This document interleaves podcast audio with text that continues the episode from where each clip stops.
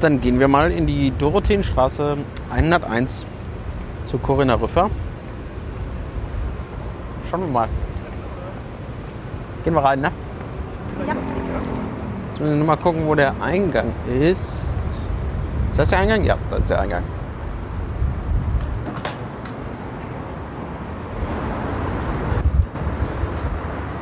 Hallo, guten Tag. Grosch mein Name für Corinna Rüffer.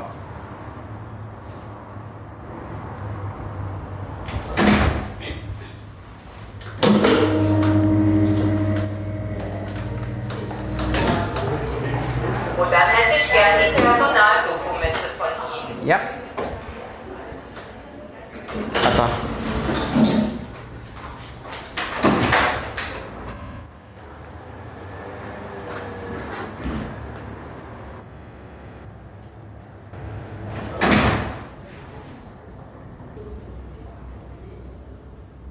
Sie bekommen die Gastkarten, gehen durch den Sicherheitscheck und werden abgeholt. Alles klar. Und dann. Ganz herzlichen Dank, schönen Tag noch.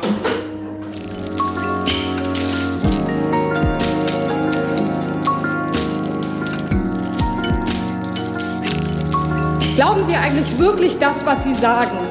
Ja, aber selbstverständlich. Herzlich willkommen bei Folge 10 vom Inklusionspodcast. Ich bin heute in Berlin ähm, bei einem unglaublich warmen Sommertag.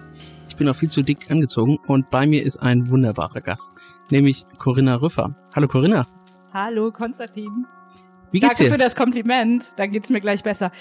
Ist im Moment so, ich bin so ein bisschen durch eigentlich, weil wir gerade so ganz viele Sitzungswochen haben und wir haben die doofen Nazis im Parlament und so und das macht alles im Moment nicht so richtig Spaß. Aber ansonsten geht's mir gut und die Sonne scheint und so. Und schön, dass du da bist. Ja, ich bedanke mich ganz herzlich, dass ich bei dir sein darf. Da hast du schon was richtig Wichtiges angesprochen.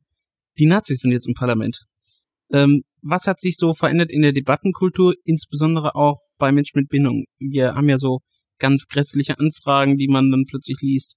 Ähm, haben die überhaupt zum Beispiel einen behindertenpolitischen Sprecher? Ich glaube nicht. Also ich glaube nicht, dass die einen haben. Also es gab auch schon Runden so im Ausschuss. Also wir haben ja jetzt ähm, irgendwann mal eine Regierung bekommen. Das hat ja ein bisschen länger gedauert. Dann hat so die Ausschussarbeit ähm, angefangen und dann haben wir natürlich auch angefangen, unsere Themen aufzusetzen, Arbeitsassistenz und andere Sachen und so. Und ähm, es war nicht mal bei allen Themen so, dass die AfD da irgendwie sprechfähig gewesen Mhm. wäre. Also es gibt so eingeübte Rituale, so jede Fraktion sagt was zu jedem Tagesordnungspunkt oder so. Und es gab wirklich Situationen, wo die Behinderten politisch einfach geschwiegen haben. Ne? Hm. Also ich erlebe die ja selber im Kreistag auch bei mir und ähm, die melden sich manchmal in einer ganzen Kreistagssitzung nicht einmal zu irgendeinem Thema, aber dann über Pressemitteilungen hinterher. Genau. So, ähm, das ist hier sehr, mm, sehr durchwachsen, also je, je nach Thema oder so, aber behindertenpolitisch haben die eigentlich inhaltlich kein Interesse. Also interessieren sich nicht für Menschen mit Behinderung, ist mein Eindruck. Ja. Hm. Und wenn sie was machen, das betrifft ja zum Beispiel diese kleine ähm, Anfrage, die du kennst, ne, also Zusammenhang zwischen Behinderung und äh, und Inzest, der da irgendwie konstruiert wird, da wird sozusagen auf dem auf den Schultern behinderter Menschen diese rassistische Hetze da ausgetragen. Und das ist ja interessant. Also die schaffen es von jedem Thema aus, sozusagen genau auf diesen Punkt zu kommen, ja. Mhm. Also Minderheitenfeindlichkeit, Rassismus und ähm, Nationalismus zu betreiben. Das Ärgste gestern Nacht war eine Debatte, da ging es um, um, wie heißt das, Management, Wolfsmanagement. Ja, Ja, weil da ja, irgendwie so ein Weil zu viele Wölfe nach Deutschland kommen. Genau, zu viele Wölfe nach Deutschland. Dazu haben die einen Satz gesagt und dann ist der Redner direkt zur unkontrollierten Einwanderung gekommen. Also über Wölfe direkt zur Asylflut, ja. So, und so läuft das und das hat sich verändert im Bundestag. Es war Hm. früher so, dass wir Differenzen hatten. Du weißt das Hm. selber ganz genau. BGG, Behindertengleichstellungsgesetz, Bundesteilhabegesetz. Wir haben uns sehr gestritten wie die Kesselflicker. Aber sozusagen auf einer, auf einer sachlichen Ebene und das haben wir, wir haben menschenverachtenden Ton im Parlament und das ist ganz anders als früher. Hm. Ich kann mir vorstellen, dass man früher vielleicht auch zwischen den behindertenpolitischen Sprecher und Sprecherinnen und du bist ja für die Bundestagsfraktion der Grünen hier äh, Mhm. im Bundestag eben in dieser Funktion, dass man sich da zwischendurch schon mal koordiniert hat oder mal ein bisschen vielleicht abgesprochen hat. Also jetzt vielleicht nicht, klar, man ist nicht immer einer Meinung, aber man sagt dann vielleicht doch, das Thema ist uns wichtig, lass das mal gemeinsam vielleicht pushen. Und Das ist jetzt wahrscheinlich schwieriger geworden, oder? Naja, das tut man natürlich ähm, immer noch mhm. und zwar bilateral. Ähm, aber ich glaube, ich sag mal, von den demokratischen Parteien aus ähm, gibt es natürlich überhaupt kein Interesse, solche informellen Zirkel ähm, auf die AfD auszuweiten. Hm.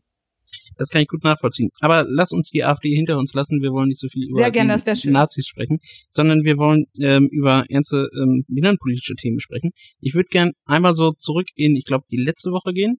Ähm, da gab es nämlich den großen Gesetzesentwurf oder den vermeintlich großen Gesetzentwurf äh, zur digitalen Barrierefreiheit.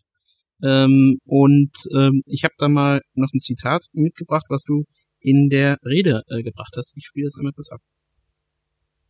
So, und der eigentliche Elefant im Raum, über den diskutieren wir schon seit Jahren, ist die Frage der Verpflichtung zur Barrierefreiheit der Privaten.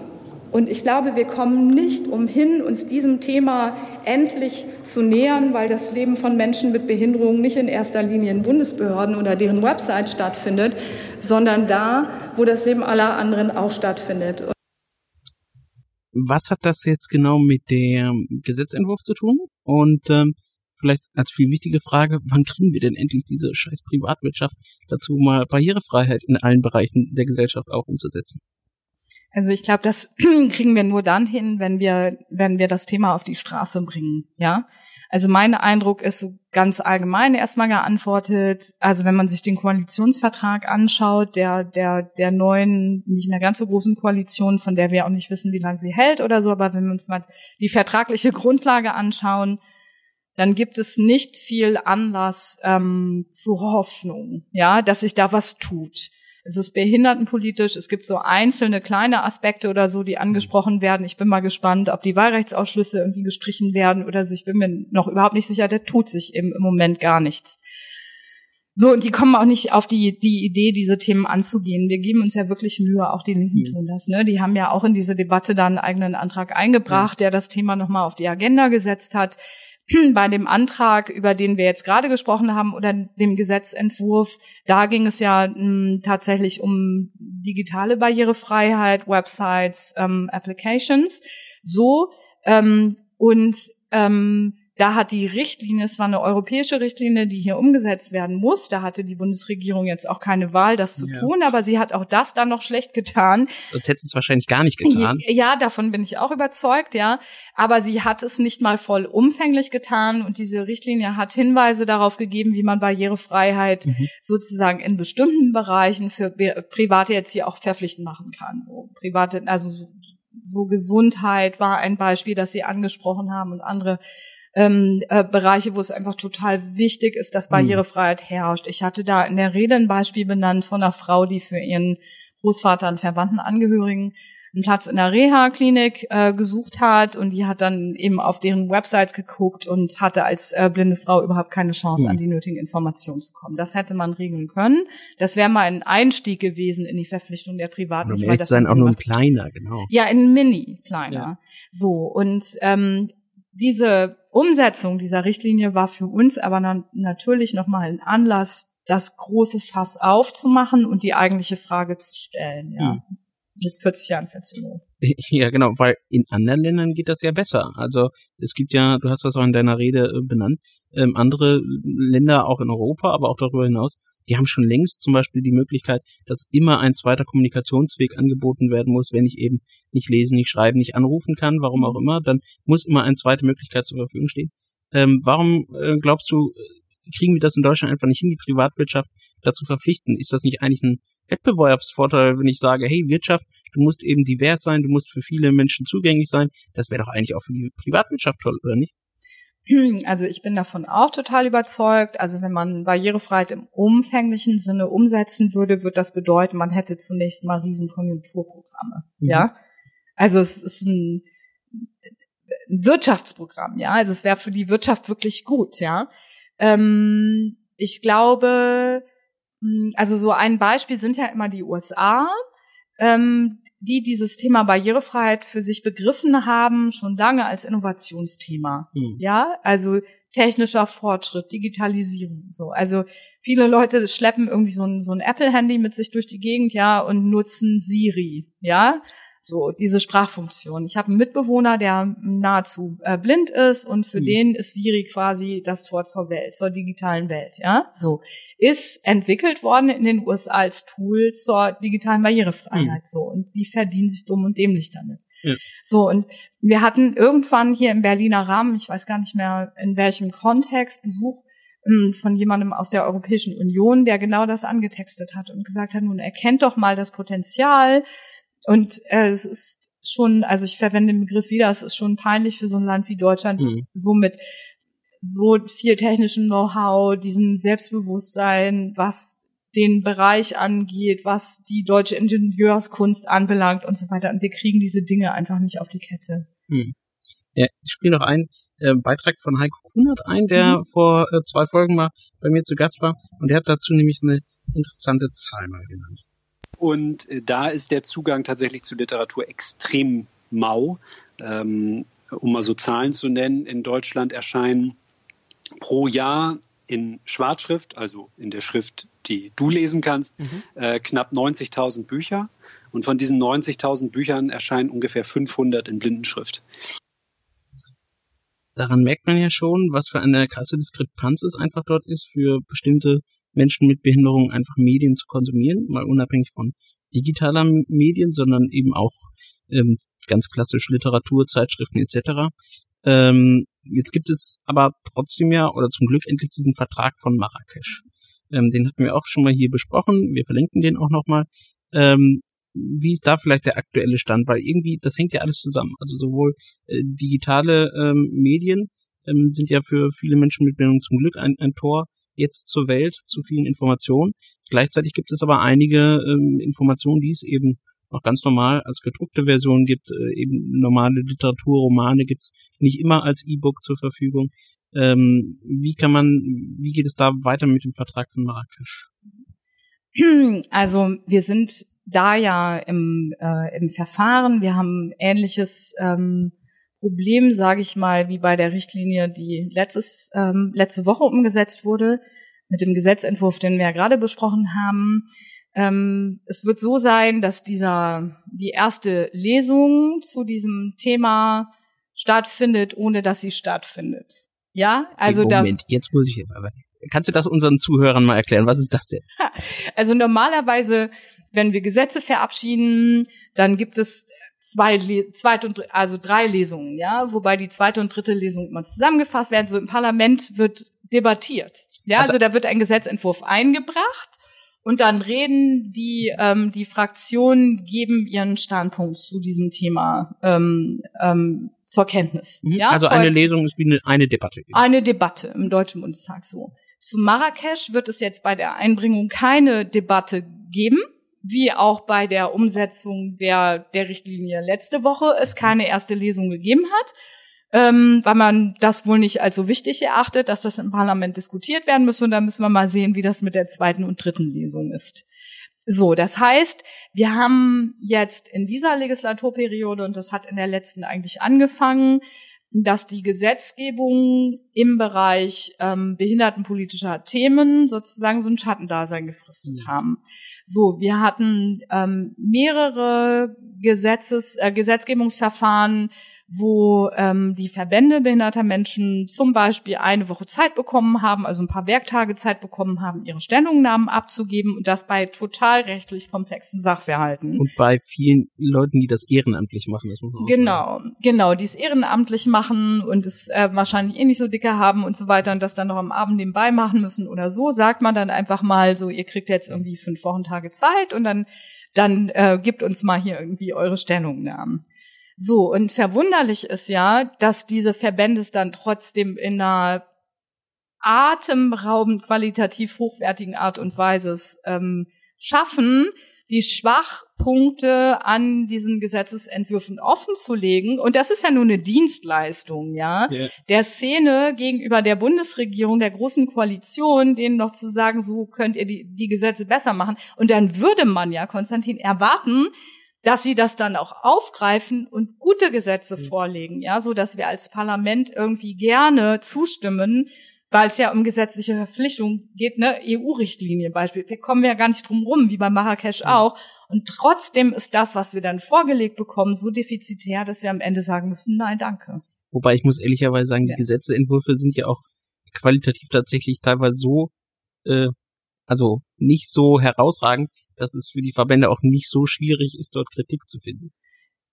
Das stimmt, aber da kann man ja Mitleid haben und sagen, dann Ja. helfen wir der Regierung jetzt mal auf die Sprünge, aber dann sollen die auch mal ein bisschen dankbar sein und das Ja. dann aufnehmen, ja. Und das an Stellen, wo ich sagen würde, so, da ver vergebt ihr euch auch nichts. Das wird auch nicht besonders teuer, wenn ihr es gut und verbindlich macht, ja. Mhm. So, wir wissen, also im Bereich Websites nochmal, ja, wenn man von Beginn an so eine Seite barrierefrei konstruiert, hat das im Nachgang total viele Vorteile. Ne? Also sie ist gut strukturiert. Immer dann, wenn da irgendwie Nachbesserungen geschehen müssen, ist das sozusagen ein Vorteil, der sich auch kostenmäßig dann auszahlen kann. So und also es gibt ganz viele Punkte, wo ich sagen würde, es ist in keiner Weise rational nachvollziehbar, warum wir das nicht vernünftig Mhm. machen. Äh, Vor allen Dingen, äh, ich würde ja immer so argumentieren, dass wir ja auch in anderen Bereichen ähm, viele Standards einfach haben und gesetzt haben. Da sind wir teilweise in Deutschland ja auch stolz drauf. Und wenn ich erstmal diese Standards habe, dann ähm, passen sich ja auch Dienstleister, Anbieter von Website-Produkten, von was auch immer einfach an. Und das implementiere ich einmal und bei jeder neuen Auftragsvergabe ist das dann automatisch drin. Also es fragt ja auch kein Mensch irgendwie, äh, weiß nicht, äh, natürlich muss mein Haus irgendwie bestimmte Richtlinien erfüllen und dann tut's das auch. Genau. Ja. Wobei man auch sagen muss, dass so, es gibt halt viele Richtlinien, Vorgaben und so weiter, gerade im Bereich der baulichen Barrierefreiheit, Ja. so, die halt leider dann nicht eingehalten werden müssen, was dann mega Kosten im Nachgang Ja. verursacht. Ne? Also ich glaube, so ein bisschen mehr Kontrolle in diesem Bereich täte Not. Stimmt. Und nicht wie in NRW äh, wieder schön irgendwie verpflichtenden barrierefreien Wohnungsbau wieder rausstreichen. Das, Das äh, wäre schick, ja. Genau. Ähm, ich würde mal ganz kurz noch, aber wirklich nur kurz auf die FDP zu sprechen kommen, ähm, weil jetzt haben wir viel so über Wirtschaft und Privatwirtschaft, ähm, Standards setzen geredet. Da sind die ja sonst immer ganz groß vorne dabei. Ja, digitale Standards setzen, äh, wie sagen die so schön, digital first, bedenkt second oder so, der mit Abstand dümmste Wahlspruch ever. Ähm, aber die FDP ist ja nicht ganz untätig. Sie bringt sowas ein wie einen Teilhabeausweis. Äh, ist das wirklich äh, nur Symbolpolitik oder ist das mehr? Das wissen wir noch nicht so ganz Mhm. genau, ne? Also wir testen das im Moment. Also wir testen die FDP so. ich erlebe sie jetzt auch zum ersten Mal. Als ich ins Parlament kam, 2013, war die FDP nicht da und da Ja. hatte ich sozusagen, ich habe gepflegte Vorurteile gegenüber der FDP. Ist für mich so eine neoliberale Partei, die sozusagen mit Find unserem Thema, auch. ja, die mit unserem Thema jetzt auf den ersten Blick nicht so viel zu tun hat, so, aber man will denen ja mal eine Chance geben, so. Und ähm, sozusagen diejenigen, die jetzt in der Verantwortung stehen, das sind die von der großen Koalition und die haben schon in den letzten Jahren versagt so. Und jetzt geben wir mal der FDP, ist meine, ich bin ja ein guter Mensch und so.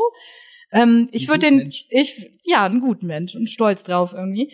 Ähm, ich würde denen gern mal eine Chance geben. Ich finde, dass ähm, dieser dieser Antrag, den Sie gestellt haben, der ist total dünn und dürftig. Also es mangelt an Beteiligung. Ich weiß nicht, ob du gefragt worden bist, ob du irgendwie jetzt irgendwie einen Teilhabeausweis haben möchtest oder schweren Ordnungsausweis oder irgendwas oder so. Ich glaube, dich hat keiner gefragt.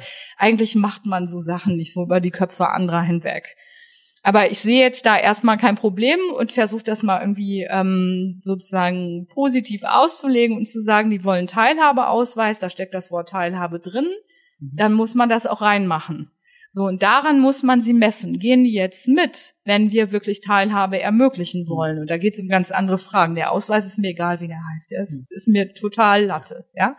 So, die FDP hat gut ähm, mitgearbeitet ähm, bei der Frage der Umsetzung der Barrierefreiheitsrichtlinie, Websites, ähm, Apps, über, über die wir gerade geredet haben. Also inhaltlich waren die gut, die haben auch zwei gute Änderungsanträge eingebracht, aber sie haben am Ende zugestimmt. Hm. So, und da stimmt mich natürlich ein bisschen bedenklich, ja. Also wenn man am Ende, obwohl man weiß, und die wussten genau, wo die kritischen Punkte liegen, also der Jens Beek, da ist der Sprecher ähm, für Behindertenpolitik, der hängt sich schon ein bisschen rein und gibt sich auch Mühe und so, aber wenn er am Ende zustimmt, gibt er bringt das nichts. Ja, also wir sind Opposition und ich möchte auch wissen, wie hart man dann kämpft, wenn man in die Situation käme, mitzuregieren. Wenn man jetzt schon zustimmt, dann ist äh, sozusagen bei einer Regierungsbeteiligung überhaupt gar nichts mehr zu erwarten. Das ist meine Sorge, aber ich würde jetzt diesen Punkt des Teilhabeausweises nicht so hart machen. Das ist mir Wumpe, ja. Genau, also ich, ich glaube auch, oder vielen ähm, ist, glaube ich, auch der Ausweisname ziemlich wurscht. Also das hat ja alles den Ursprung bei einer wirklich tollen äh, jungen Frau, die sich da engagiert hat. Mhm. Ähm, und das finde ich auch super, weil das dann eben aus einer eigenen Betroffenheit mhm. herauskommt. Und äh, wenn ich dann selber sage, ich möchte das anders nennen, alles d'accord. Aber ich möchte ja auch eben nicht, dass dann andere über mich wieder entscheiden, wie soll sowas heißen. Mal ganz davon abgesehen, rein inhaltlich ist so ein Behindertenausweis zumindest auch im internationalen Verkehr vielleicht gar nicht so schlecht, wenn da Behinderung das Wort drinsteckt, weil ich jetzt im Ausland mit Teilhabe, glaube ich, nicht so weit komme am Airport, um zu sagen, ich brauche Hilfe oder so. Ähm, ich möchte noch auf ein viel größeres Thema und vielleicht so als Hauptthema äh, mal kommen. Du hast gestern tatsächlich eine Pressemitteilung rausgegeben, aber das Thema ist schon viel, viel länger und ähm, ja, sehr, sehr brisant eigentlich so in der Diskussion. Und zwar ähm, geht es um ähm, ja, Schwangerschaftstest, Pränataldiagnostik und was ich persönlich mit dazu rechnen würde, sind allgemein auch Neugeborenen-Screenings. Ähm, das sind alles Verfahren, die ja testen sollen, ob ein neuer Mensch in irgendeiner Art und Weise eine Behinderung hat. Ähm, vielleicht kannst du erstmal für die Zuhörer nochmal kurz ähm, beschreiben, worum geht's jetzt gerade ganz aktuell. Also ähm, das IQTIC, nee, das, das IQWIC, das IQWIC, das Institut für Qualität und eben Wirtschaftlichkeit in, im Gesundheitswesen heißen die, glaube ich. Genau, ein ganz toller Name, IQWIC. Ähm, das hat jetzt ein, einen Bericht veröffentlicht und da geht's eben um, ähm, ja, um was geht's da eigentlich? Also es gibt ja diesen, äh, diesen Bluttest, wo ähm, Frauen in der frühen Phase der Schwangerschaft so ein Tropfen Blut abgenommen bekommen und man dann testen kann, ob das Kind mit einer hohen Wahrscheinlichkeit ähm, mit Trisomie 21, 13 oder 18 geboren werden würde. Ähm, der ist 2012 auf den Markt äh, gekommen. Und dann irgendwann stellt sich ja immer die Frage, ob die Krankenkasse solche Untersuchungen finanziert oder nicht. Ob ich mit meiner TK-versicherten Karte, Techniker-Krankenkasse oder so, ob die das dann für mich finanzieren oder nicht. Und in diesem Verfahren stecken wir gerade. Und diese Verfahren, das macht der gemeinsame Bundesausschuss. Der entscheidet immer darüber, ob irgendein Medikament, eine Untersuchungsmethode von den Krankenkassen finanziert wird, von Patienten. So. Und dieses Verfahren, das der GBA macht und im Auftrag eben auch dieses Kölner Institut, von dem du gerade geredet hast, da geht es rein um die Frage, funktioniert der Test? Mhm. Ja, das ist rein naturwissenschaftlich, medizinisch evidenzbasiert. So die anderen Fragen, die aus meiner Sicht total relevant sind, nämlich die ethischen Fragen, mhm. werden dann nicht beleuchtet. Und das ist ein Thema, das, äh, das mich jetzt schon seit 2012 beschäftigt und seitdem ich hier im Bundestag bin. Ich habe irgendwann eine interfraktionelle Gruppe ähm, ähm, begonnen zu koordinieren, wo wirklich auch in dieser Legislatur außer der AfD alle versammelt sind. Wir haben uns gerade gestern Morgen auch wieder getroffen in diesem Kreis und wir überlegen, wie wir mit den neuesten Entwicklungen umgehen. Das finde ich auch ganz wichtig, dass so ein ethisches Thema interfraktionell behandelt wird und nicht irgendwie parteipolitisch mhm. ausgeschlachtet. Es gibt in allen äh, Fraktionen Leute, die sich sehr intensiv mit, mit dem Thema auseinandersetzen und ich finde, das ist eine totale Ressource, mit der man arbeiten sollte. Wir haben in der letzten Legislaturperiode, um mal zu sagen, was wir so machen, gemeinsam eine kleine ähm, Anfrage auf den Weg gebracht, die sehr umfangreich ähm, ähm, war, sich mit den ethischen Fragestellungen beschäftigt hat im Zusammenhang mit diesem ähm, Bluttest. Da haben über 150 Abgeordnete mitgezeichnet. Das ist immerhin ein Viertel des Parlamentes, das signalisiert hat, gab es noch nie. Eine mhm. gemeinsame interfraktionelle Anfrage und dann noch mit so vielen Leuten ja. und so ganz toll. Ähm, die gesagt haben, wir, wir haben den Eindruck, wir müssen uns tiefer mit dieser Sache beschäftigen. Der Haken ist ein bisschen, dass dieser GBA demokratisch nicht zu, zu kontrollieren ist. Der ist ausgelagert. Ja, also da sind auch so Ärzte, Pharmaindustrie und so weiter, alle da irgendwie versammelt, ein bisschen Patientenvertretung und so, die haben so. So, da liegt das nun und wir müssen überlegen, wie schaffen wir es, die ethische Debatte, und ich will mal deutlich sagen, was ich damit meine, es ist schon heute so, wenn ähm, Familien, ähm, Frauen erfahren, dass ein Kind mit hoher Wahrscheinlichkeit das Down-Syndrom haben wird, Trisomie 21, 18, 13, wie auch immer, dann wird ähm, im Fall der Trisomie 21 entscheiden sich ähm, es konservativ gerechnet 90 Prozent aller Frauen für eine Abtreibung.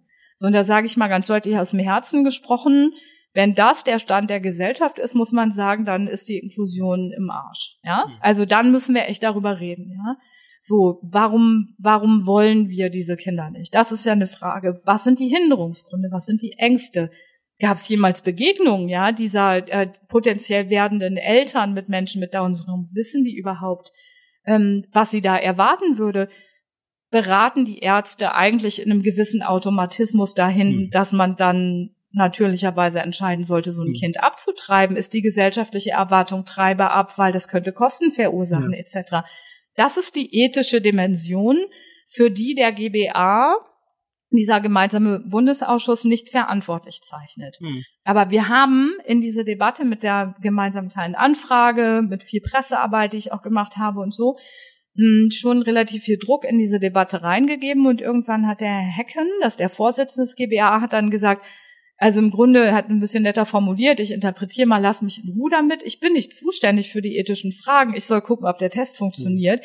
Das muss dann Politik schon debattieren. Mhm. Ja, das müsst ihr unter euch machen. Ähnlich wie in der Sterbehilfedebatte und so. Und das ist der Wunsch, den ich jetzt habe. Ich will diese Debatte ins Parlament reintragen.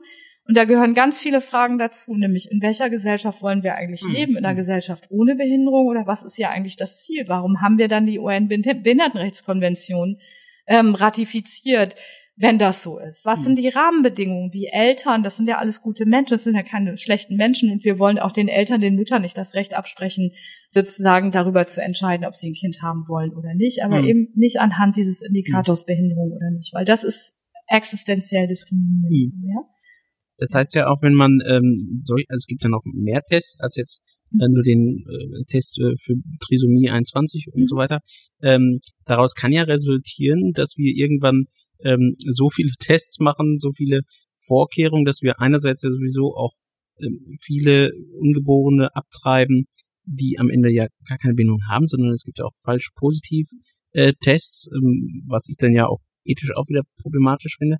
Und auf der anderen Seite führt es ja tatsächlich dann dazu, dass wir irgendwann kaum mehr Menschen mit Bindung haben, die als solche geboren werden, sondern die äh, vielleicht nur im Laufe ihres Lebens ähm, eine Behinderung erwerben. Und ähm, wir erleben ja heute schon in der Diskussion oft, ähm, oder als, als Mensch mit Behinderung selber dann oft, ja, also man wird dann angesprochen, ja, und bei welchem Unfall hast du da eine Behinderung bekommen oder so? Das heißt, in dem Moment, wo wir ja einen großen Teil ähm, der Wahrnehmung herausnehmen, dass Behinderung einfach etwas ist, was, was halt da ist, wo jetzt gar keiner eine Verantwortung für hat oder ähnliches, ähm, in dem Moment, wo wir das ausschalten, bleibt eben nur noch übrig, dieses nach, was hast, wo hast du dich denn eigentlich doof angestellt, um eine Behinderung zu erlangen, ja? Also das heißt, plötzlich ist da eine Verantwortung da. Ähm, siehst du das auch als eine große Gefahr? Ja, also ich wollte zu diesem zu diesem ersten Satz. Es gibt ähm, äh, viele Fälle, wo dieser Test eben nicht funktioniert. Also mhm. falsch positive Ergebnisse. Also um das mal zu übersetzen, da wird einem gesagt, das Kind wird eine Behinderung haben, dann treibt man es ab und stellt fest, mein Gott, es war ein gesundes Kind. Mhm. Ja, da sag ich, für mich ist ein Kind mit Behinderung nicht weniger wert als ein ja. Kind ohne Behinderung. Deswegen ist diese ethische Frage für mich nicht so im Zentrum. Mhm. Weil in beiden Fällen sozusagen das Ergebnis das gleiche ist, ein nicht geborener, toter Mensch, so. Mhm. Und, ähm, so, das glaube ich, sollte man im Kopf haben, weil ich glaube, viele Leute haben tatsächlich an dieser Stelle eine, eine unterschiedliche Wertigkeit. Ja. Da ist der Mensch, sozusagen, da ist die Menschenwürde teilbar in mhm. behindert oder nicht behindert. Und das ist, finde ich, ein Grundauftrag. Also wenn wir eine inklusive Gesellschaft haben wollen, dürfen wir diese Schere nicht mehr im Kopf haben. Dann muss sie weg sein. Das ist ganz wichtig. Aber aus dieser Schere heraus entwickelt sich ja der Drang nach. Perfektion, nach Gesundheit, nach Vollkommenheit und so weiter. Und je mehr wir vorher entscheiden können bis Geschlecht und Augenfarbe und so weiter. Und wenn man eine Gaumenspalte hat, ist man auch schon nicht so schön und so. Mhm. Ist doch die Frage, wo soll denn das enden? Ja. Mhm. Und das ähm, ist sozusagen für eine Gesellschaft, die vielfältig, die demokratisch die aufregend sein will, ja, also die nicht von Langeweile, von Gleichheit oder so ähm, geprägt sein möchte, sind das zentrale Fragen, die wir in den Mittelpunkt stellen müssen. Und ich glaube, es sind aufregende Fragen, die zu diskutieren, die für viele auch wert sind. Ja? Und ich weiß, dass mh, hm, viele Menschen sozusagen den Gedanken an Behinderung ähm, verdrängen wollen.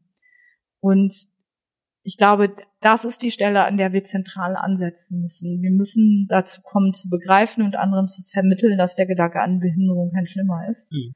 So. Und ähm, das erreichen wir nur, indem wir uns begegnen. Und ich glaube, wenn wir uns begegnen, wenn wir ganz vielen Menschen mit Trisomie 21, mit anderen Behinderungen begegnen würden, dann glaube ich, wird sich die Frage ganz anders stellen. Also ich mhm. glaube, dass Leute, die wissen, was das bedeutet, die Freunde haben, ja, die, die zum Beispiel äh, das Down-Syndrom haben oder so, wir denken da anders über die Frage nach. Aber die segregierten Systeme, die wir haben, die Sondersysteme, die Sonderwelten, die wir haben, die führen dazu, dass wir nicht miteinander ins Gespräch kommen, ja. Und ähm, ja, da haben wir eine besondere Art von, ist auch eine Art von Rassismus aus meiner mhm. Sicht, ja? die gilt es zu überwinden. Ja, ja, also wir haben das ja übrigens nicht nur dabei, sondern auch in anderen Bereichen, wo dann, also sage ich auch mal meine eigene Partei, die dann zum Beispiel auch immer sagt, Arbeit Ach, du bist in der Partei. Ja, ja, danke. Jetzt ver Mist, das schneiden wir. Nein. Ähm, genau, nein, nein, also meine Partei, jetzt kann ja jeder googeln, was das dann für eine ist, die dann immer sagt, ähm, Arbeit ist Würde. Aber bestimmt im guten Teil der Partei. Ja, ja, ja, natürlich, natürlich, das sowieso. Wie komme ich da jetzt wieder raus? Nein, ähm, die immer sagt, Arbeit ist Würde. Ähm, und damit habe ich zum Beispiel immer ein großes Problem, äh, weil das nämlich immer ähm, impliziert, dass ich äh, mir in irgendeiner Art und Weise eine Leistung erbringen soll oder muss.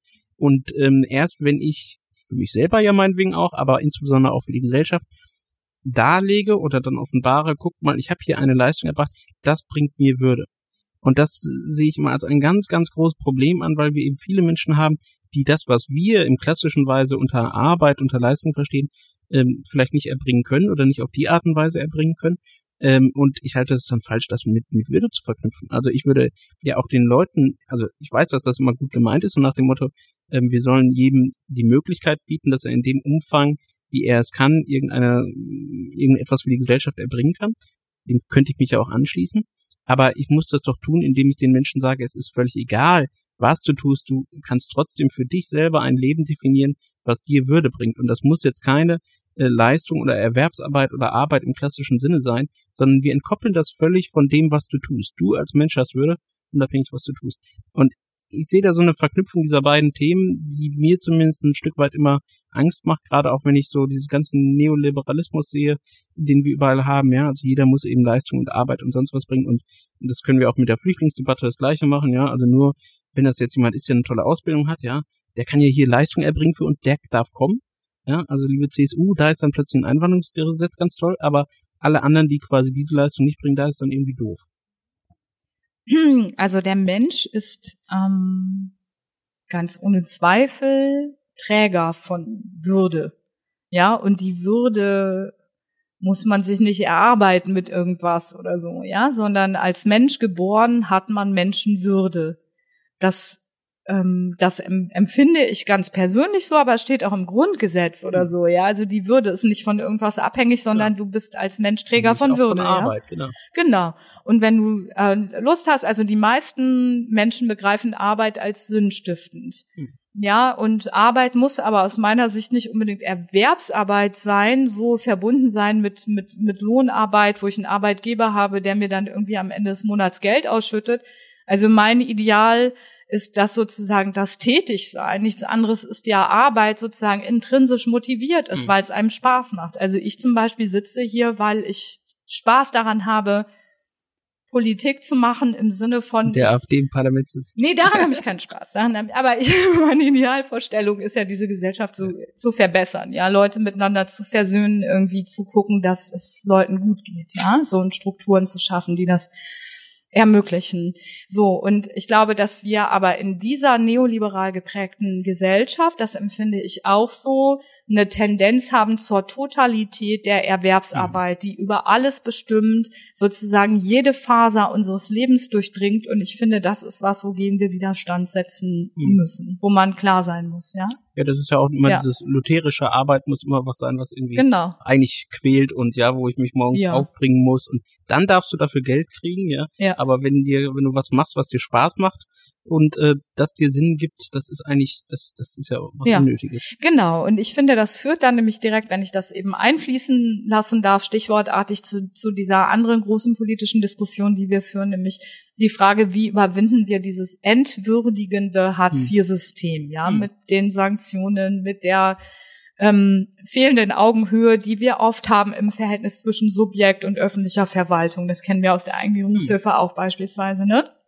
Also meine Vorstellung ist tatsächlich, wir haben ja rechtlich verankert sowas wie ein Existenzminimum. Ja, und ich finde, man muss, das kann man nicht wegsanktionieren oder so. Und wenn wir Sozialpolitik so denken, denken wir meines Erachtens nach automatisch in Richtung eines bedingungslosen Grundeinkommens, wie auch immer man das dann nennen oder ausgestalten möchte. Und das ist die Aufgabe, finde ich, der nächsten Jahre, das auch Darf näher zu äh, durchdringen. Darf man sagen, kann man sagen, du bist ein Anhänger vom bedingungslosen Grundeinkommen? Ja, grundsätzlich, ähm, grundsätzlich ähm, auf jeden Fall und schon sehr lange. Mm, Also ich habe 2007 bei uns in, in Rheinland-Pfalz im, im, im Landesverband ganz intensiv an einem entsprechenden Antrag gearbeitet, der dann auch eine, eine Mehrheit gefunden hat. Damals haben wir über ein modulares Grundeinkommen diskutiert, das so bestimmte, also Lebensbereiche ähm, ähm, Bereiche der Menschen angeguckt hat und so dann da ein Modell, also wir haben damals da so ein Modell entwickelt, finde ich nach wie vor auch ganz gut. Ähm, es ist aber interessant, dass sich diese Debatte so ein bisschen gewandelt hat. Damals war es so, dass viele Leute, die Kritiker waren, gedacht haben, wenn wir jetzt ein bedingungsloses Grundeinkommen ausschütten, dann legen alle den Griffel nieder und keiner arbeitet Hm. mehr. Wie sollen wir dann unsere Gesellschaft hier aufrechterhalten? Wieder Stichwort intrinsisch und lutherischer Arbeitsgedanke. Ne? Genau, sind wir wieder an dem Punkt so. Und mittlerweile ähm, ähm, höre ich mehr Kritiker, die aus so einer ähm, Besorgnis heraus argumentieren, dass so ein bedingungsloses Grundeinkommen neoliberal gekapert werden Mhm. So, indem man die Höhe ganz niedrig ansetzt, indem man den Leuten ähm, sozusagen keine Angebote mehr zur Qualifikation, Weiterbildung etc. macht, so indem man sozusagen eine Unterschicht ähm, manifestiert, die keine ähm, wenig Möglichkeiten bekommt, sozusagen ähm, wirksam diesen ökonomischen Strukturen irgendetwas entgegenzusetzen. Und das ist, finde ich, eine Kritik, ähm, die, äh, die man ernst zu nehmen hat. Und wenn man den Gedanken weiterführen will, muss man Gelingensbedingungen definieren. Ja, also man darf das nicht übers Knie brechen und quasi dann was viel Schlimmeres entwickeln, als wir es heute haben mit Hartz IV und Mhm. der Agenda-Politik, die ja unter Rot-Grün ähm, verantwortet wurde. Ja, also man muss das sehr, sehr behutsam machen, damit nicht irgendwas ganz Furchtbares rauskommt. Ja, genau. Also ich höre jetzt auch immer häufiger, dass ja äh, betont wird, also gerade du als Mensch mit Behinderung, du müsstest doch gegen ein Grundeinkommen sein, ähm, weil ja, ähm, du würdest dann nur noch quasi eine Pauschalleistung kriegen, ja, irgendein pauschales Grundeinkommen und dann hättest du gar keinen Zugang mehr zu speziellen Hilfen, die eben nur für bestimmte Menschen da ist, weil das würde ja alles nur so pauschal ähm, abgegolten werden.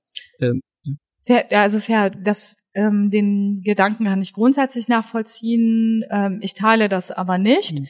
Weil wir haben ja jetzt mit, mit Blick auf das Bundesteilhabegesetz unter anderem immer dafür gestritten, dass wir gesagt haben, wir wollen die Grundsicherung trennen von Fachleistungsstunden. Mhm. Ja, und wir reden hier über eine Grundsicherung, die ganz unabhängig ausgezahlt wird als Pauschale in der Idee, unabhängig äh, von besonderen Mehrbedarfen, die ein Mensch mit äh, Behinderung offensichtlich hat. Also man kann nicht sagen, wir führen eine Pauschale, wir gießen sozusagen über alle das Gleiche und da musst du halt zusehen, wie du deine Assistenz finanzierst oder so. Mhm. Das sind getrennte Systeme und ein bedingungsloses Grundeinkommen darf natürlich auf gar keinen Fall, das wäre aberwitzig, ja, die Eingliederungshilfe als, äh, als Leistung ersetzen oder so, ja, wie es auch andere Mehrbedarfe gibt. Das ist ja Quatsch, ja. weil sonst hätten wir ähm, Folgendes, und zwar das, was mit dem Teilhabegesetz vielleicht passiert ist.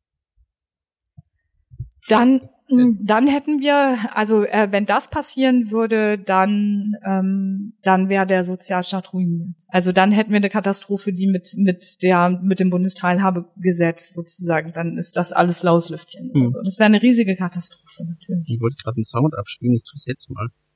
Und das heißt dann ganz praktisch, dass wir hier ein Spargesetz machen. Das hier ist ein Spargesetz und nichts anderes.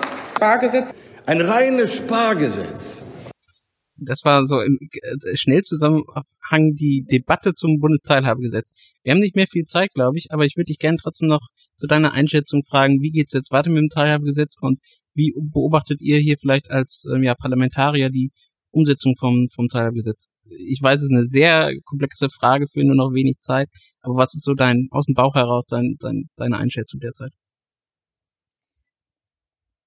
Also, wir beobachten natürlich sehr genau, was an Umsetzung zum Bundesteilhabegesetz in den Ländern ja zurzeit stattfindet. Ne? Also die mussten sich ja erstmal darauf einigen, wer eigentlich Träger der Eingliederungshilfe wird zukünftig. Dann ähm, ist zum Beispiel die Frage Trennung von, von Fachleistungsstunden und, ähm, und, ähm, und Grundsicherung sozusagen. Wie trennt man das und so weiter? Das sind alles Fragen, so die beobachten wir. Dann die Personenzentrierung, riesiges Thema, das da immer angetextet wurde. Dann die äh, unabhängige Teilhabeberatung. Das war ja so ein Punkt, wo wir alle gesagt haben, das brauchen wir damit nicht die ähm, Erbringer von Leistungen, ja, die Heimträger und so weiter, die Lebenshilfe, Caritas, Diakonie und wie sie alle heißen, irgendwie in ihre Einrichtung hineinberaten, sondern wir brauchen was Unabhängiges. Halte ich auch für total zentral. Und wir sehen aber jetzt, dass die Umsetzung dessen, ja, ähm, total kompliziert ist. Also es gibt riesige bürokratische Hürden. Es gibt, da ist ja viel über Peer Counseling beispielsweise geredet worden. Ja, also Leute mit Behinderung beraten andere Menschen, ja, weil sie die Lebenssituation besser verstehen können, weil sie in einer ganz anderen Weise Fachleute für die Lebenssituation behinderter Menschen sind. Da werden dann zum Teil Arbeitsverträge nicht anerkannt, weil man sagt, so die Menschen, also die, die sich, die das machen mhm. würden, die sind aber gar nicht qualifiziert genug und mhm. so weiter. Ja, da fragt man sich, was tut denn die Bundesregierung eigentlich dafür, hm, dass, ähm, dass genau solche Beschäftigungsverhältnisse gefördert werden, dass tatsächlich sozusagen besondere Unterstützung stattfindet. Wir haben dazu Fragen gestellt und dann sagen die, ja, man kann ja zum Beispiel ein Budget für Arbeit beantragen mhm. oder so, aber das kann man ja sowieso, ja, ja? und dann probiert das mal etc. Also wir sehen im Moment an allen Ecken und Enden sozusagen in dieser Phase Umsetzungsprobleme. Wir sehen noch nicht, dass dieses Bundesteilhabegesetz wie versprochen irgendwas verbessert hätte oder dass irgendwelche Leistungen so, aber das Gesetz ist ja auch noch nicht vollständig in Kraft getreten. Was mich aber sehr stört ist, also wir beobachten ja jetzt, was machen die Länder damit, ja? ja? So, aber in diesem gesamten Gesetzgebungsverfahren ist uns ja immer wieder gesagt worden, nach dem Gesetz ist vor dem Gesetz. Mhm. Und wir gucken jetzt, dass wir weiter verbessern an den Stellen, die ja bekannt sind. Und sehr so. flexibel und schnell. Ja, sehr flexibel und schnell und wir machen dann weiter und das ist ein totaler Fokus für uns und so nichts ist, ja. Mhm. Also es ist nicht zu erkennen, dass das irgendwie ernsthaft ähm, in Erwägung gezogen wird. Wir stellen ja auch fest, dass die Leute, die in der letzten Legislaturperiode aktiv waren in dem Bereich, jetzt andere Bereiche verantworten zum Teil, weil die sagen, mein Gott, die Menschen mit Behinderung, die waren so anstrengend, ja, die haben ja irgendwie Forderungen gestellt und so und wir, und wir haben doch, wir wollten doch was für die tun und so, ja. Haben dann die Kritik, und jetzt haben wir keine Lust mehr da. Haben dann die Kritiker recht, die damals sagten, macht nicht zu viel Lärm, weil sonst ähm, wagt sich keiner mehr an Behindertenpolitik dran? Nee. Ich glaube im Gegenteil. Ich glaube, dass die Bewegung laut werden muss, mhm. ja, dass sie lauter werden muss denn je. Geschichte sozusagen ist nicht natürlicherweise progressiv. Also mhm. die Dinge verbessern sich nicht einfach so, sondern immer dann, wenn sich Dinge verbessert haben, haben Menschen für ihre eigenen Rechte gekämpft. Ja, das wird kein anderer tun. Mhm. Ich glaube, das müssen wir selber machen. Das ist ein äh, schöner eigentlich äh, Schlusswort. Ähm, ich habe äh, jetzt noch einen kleinen Gruß gleich für dich. Ich, mir fällt aber gerade trotzdem noch eine allerletzte Frage ein. Es gibt ähm, andere Binnenpolitsprecher oder Politiker im Bundestag, die gleichzeitig in Ämtern von, ich sag mal, Dienstleistungen sind, ähm, die eben irgendwas für Menschen mit Verbindung bringen, in, ähm, die sich selber bezeichnen als Lobbygruppe für Menschen mit Bindung, aber eher an denen verdienen. Ähm, wie ist da deine Haltung dazu, zu Leuten, die dann bei solchen Verbänden irgendwie in oberster Position sitzen und gleichzeitig die Gesetze hier verabschieden, die sie eigentlich kontrollieren sollen? Hm, also ich sie, also ich antworte einfach ganz ähm, ganz persönlich. Also für mich ist es ähm, total wichtig, nicht beeinflusst zu sein von irgendwelchen Interessen, die ökonomisch gesteuert sind oder so. Und das ist ja ein Problem, dass wir in der in in der ganzen Zeit, das wissen wir ja auch so, dass es da so eine äh, so eine bigotte Geschichte gibt, ja. Also da sind halt die professionellen Verbände, die sozusagen da über Jahrzehnte ihre Strukturen aufgebaut haben und die von sich behaupten. Und ich glaube, das denken die auch. Wir wissen schon, was für die Hm. behinderten Menschen irgendwie gut ist. Ja, die wissen das aber nicht und sie können, glaube ich, in der Tat auch gar nicht mehr unterscheiden, ganz persönlich. Die meinen wirklich, das zu tun und sind total gefangen in, in dieser Art von Paternalismus, ja, die wir überall erleben. Und deswegen geht das für mich überhaupt nicht ähm, zusammen. Also ich finde, wir kämpfen sozusagen, das, das sind Menschen- und Bürgerrechte, um die wir kämpfen. Und ich glaube, dafür braucht man ganz viel Beinfreiheit und darf nicht ähm, da irgendwie ökonomische Abhängigkeiten im Kopf haben. Ja, der Tannenbaum im Bundestag wird ja immer von der Lebenshilfe äh, gesponsert. Ähm, da kann man ja vielleicht mit anfangen. vielleicht die Bundestagsabgeordneten mal selber schmücken. Ja, das stimmt. Ich war noch nie da, ehrlich gesagt. Ah, ja, siehst du. Ähm, ja, damit sind wir eigentlich äh, fast am Ende. Ich habe noch zwei, drei kleine Ankündigungen. Ähm, und zwar, ähm, beim letzten Mal habe ich mit Anastasia Umrig gesprochen und wir haben gesagt, uns fällt gar keine Beratungsstelle ein für Mädchen und Frauen mit Behinderung, die Sexual ähm, und Erfahr äh, Erfahrungen gemacht haben. Ähm, das ist schlichtweg falsch, dass es da natürlich nichts gibt. Und zwar habe ich demnächst ein Interview mit dem Mädchenhaus Bielefeld, was die erste barrierefreie Zufluchtsstelle ähm, für diese Menschen mit Behinderung ähm, in Deutschland jetzt aufgebaut hat. Dort wird es ein Interview geben. Also wer daran vielleicht vorher schon ein bedauerlicherweise ein Interesse vielleicht dran hat oder einfach danach schauen will, Mädchenhaus Bielefeld, da gibt es Infos. Ansonsten ähm, könnt ihr auch für den Podcast hier spenden, das kostet auch alles Geld.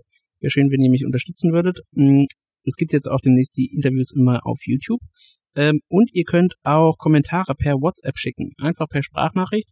Die Handynummer ist jetzt auf der Webseite und dann könnt ihr Fragen, Kommentare zu den Folgen einfach einsenden. Und da habe ich sogar schon eine bekommen. Und zwar einen kleinen Gruß an dich, äh, Corinna, noch zum Abschluss. Yeah. Gespannt. Corinna, hier ist der Ottmar aus Schweden. Der Konstantin sagt mir, er interviewt dich und ich hätte zwei Fragen für dich. Erstens mal, wie schätzt du die Chancen ein, dass der Fonds der Stiftung Anerkennung und Hilfe für ehemalige Heimkinder, äh, dass da die Antragsfrist über das Ende 2019 verlängert wird, weil das ja zum Teil sehr langsam geht? Und zweite Frage ist, wie es mit dem Wahlrechtsausschluss aussieht, ob da parlamentarisch schon was auf dem Weg ist, denn wenn das zur Europawahl endlich gelten sollte nächstes Jahr, dann müsste man das ja langsam machen. Gibt es da eine Initiative der Regierungskoalition oder vielleicht fraktionsübergreifend von euch? Auf jeden Fall, vielleicht hast du da ja Antworten. Und danke, Konstantin, dass du das transportierst. Liebe Grüße, der Ottmar. Ja, ich glaube, eine Frage haben wir fast schon vorhin mal so beim Vorbeigehen beantwortet. Ähm, aber ja, was ist mit der anderen? Und vielleicht netten Gruß zu Ottmar. Ähm, genießt deinen Urlaub mal in Schweden. Hallo Ottmar, es ist schön, dich zu hören. Und Schweden ist eine gute Wahl, finde ich. Ich freue mich. Ähm, so, ich fange mal von hin- hinten an. Also Wahlrechtsausschlüsse hatten wir gerade schon einmal kurz drüber geredet.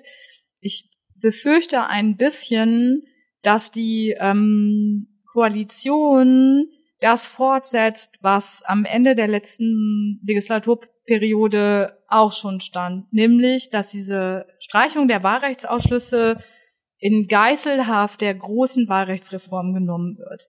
Ja, dass die Union, das sind vor allen Dingen die Leute, die da im Innenausschuss äh, sitzen, sagen, wir wollen die große Wahlreform machen. Das ist immer gut für die Unionsparteien und so weiter. Und wenn wir das alles in trockenen Tüchern haben, was sehr schwierig sein wird mit der SPD und den Interessen, die wir im Parlament vertreten haben, dann können wir vielleicht über diesen anderen Punkt der Streichung der, der Wahlrechtsausschlüsse nochmal reden. Und Deswegen reden wir, Ottmar, ich kann das jetzt so in der Öffentlichkeit nicht im Detail sagen, aber wir sind an dem Thema die ganze Zeit dran. Und du weißt ja auch, welche Fraktionen es ernst meinen an, an der Stelle. Wenn du das näher wissen möchtest, dann kannst du mich gerne anrufen. So.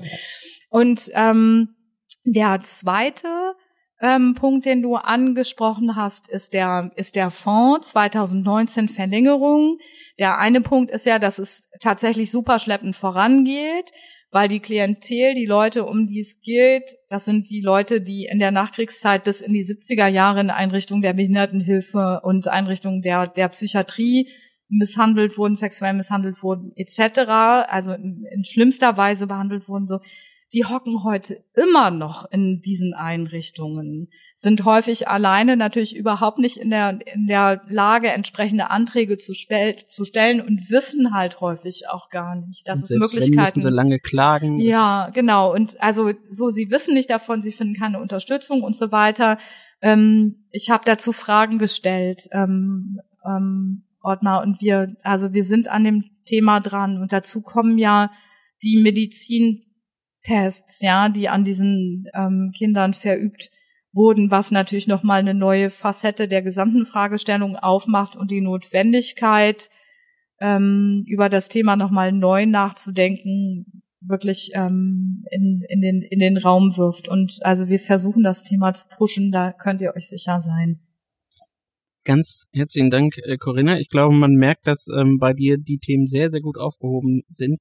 Und ähm, ich bedanke mich auch nochmal für äh, ja dein Kämpfen ähm, auch in der letzten Periode schon zum Teil gesetzt und ja, in dieser Periode scheint ähm, das Kämpfen nochmal mehr erforderlich zu sein. Von daher an dich erstmal ganz, ganz herzlichen Dank für das Kämpfen und ähm, für die Zeit, äh, die du uns gegeben hast. Vielleicht wiederholen wir das einfach irgendwann mal. Ich habe noch viele Fragen. Ähm, Immer wieder gerne. genau. Und an die anderen behinderten politischen Sprecher, die das hier wahrscheinlich nicht hören, aber hören sollten. Ähm, es wäre cool, wenn auch ähm, ich mit Ihnen und euch ein Interview führen könnte, einfach auch um unterschiedliche Standpunkte zum Thema Binnenpolitik abbilden zu können. Also wer da ein Interesse hat, gerne melden. Ansonsten melde ich mich früh genug. Äh, das war's äh, von mir und ähm, euch ein schönes Wochenende. Bis dann. Tschüss. Ciao, ciao.